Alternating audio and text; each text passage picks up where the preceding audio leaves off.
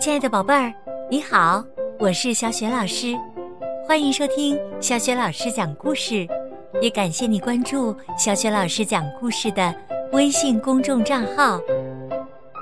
下面呢，小雪老师给你讲的绘本故事名字叫《嫦娥奔月》，选自《中国寓言故事》。好啦，故事开始啦。嫦娥奔月。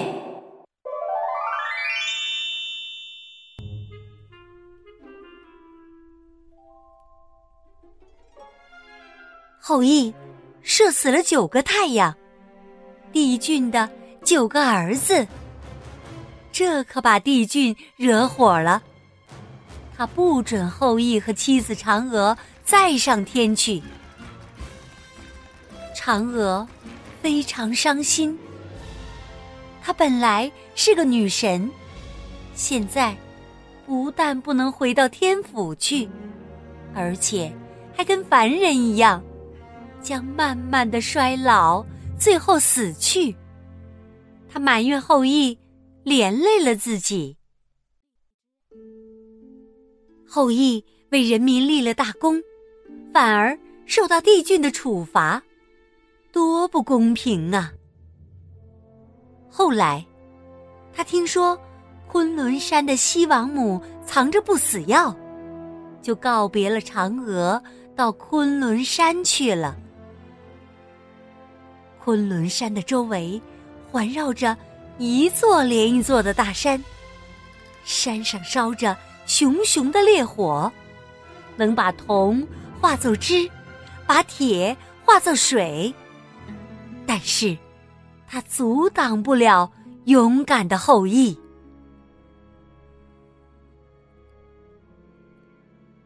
昆仑山的下面，环绕着一条大河，叫做弱水。飞鸟掉下的羽毛，一落到水面上就沉下去了。可是，它也阻挡不了坚强的后羿。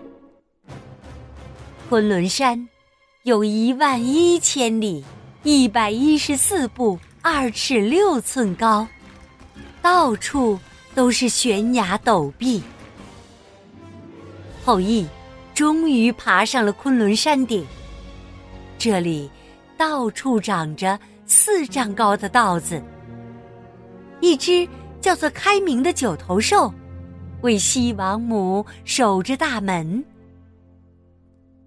西王母很同情后羿，就叫三足神鸟衔来一个葫芦，交给后羿。他对后羿说：“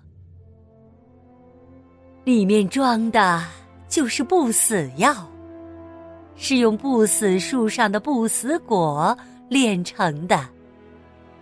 不死树三千年开一次花。”六千年结一次果，这不死药来的不容易呀。后羿又经过千辛万苦，才回到家里，把不死药交给嫦娥，告诉他：西王母说，这些药两个人吃了，就可以不死。如果一个人吃了，就可以升天。我们等个好日子，一起吃吧。自私的嫦娥只想到自己。一天夜里，趁后羿不在家，她偷偷的把不死药全吞了下去。嫦娥的身子立刻漂浮起来。飘向天空。他想，如果回到天府，他一定会受到大家的指责。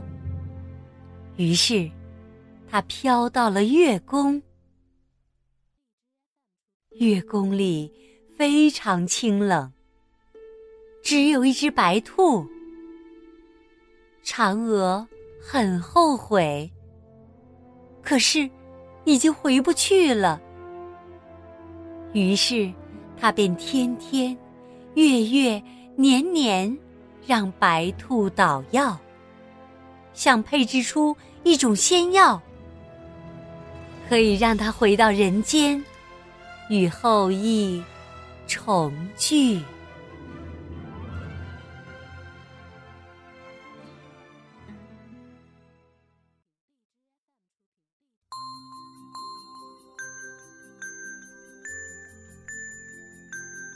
宝贝儿，刚刚啊，你听到的是小雪老师为你讲的嫦娥奔月的故事。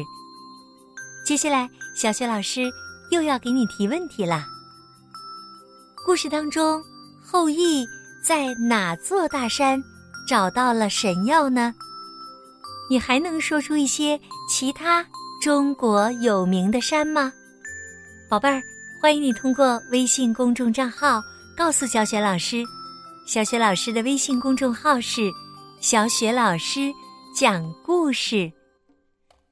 关注小雪老师的微信公众号，还可以得到小雪老师的个人微信号，和小雪老师成为微信好友，直接进行语音聊天儿。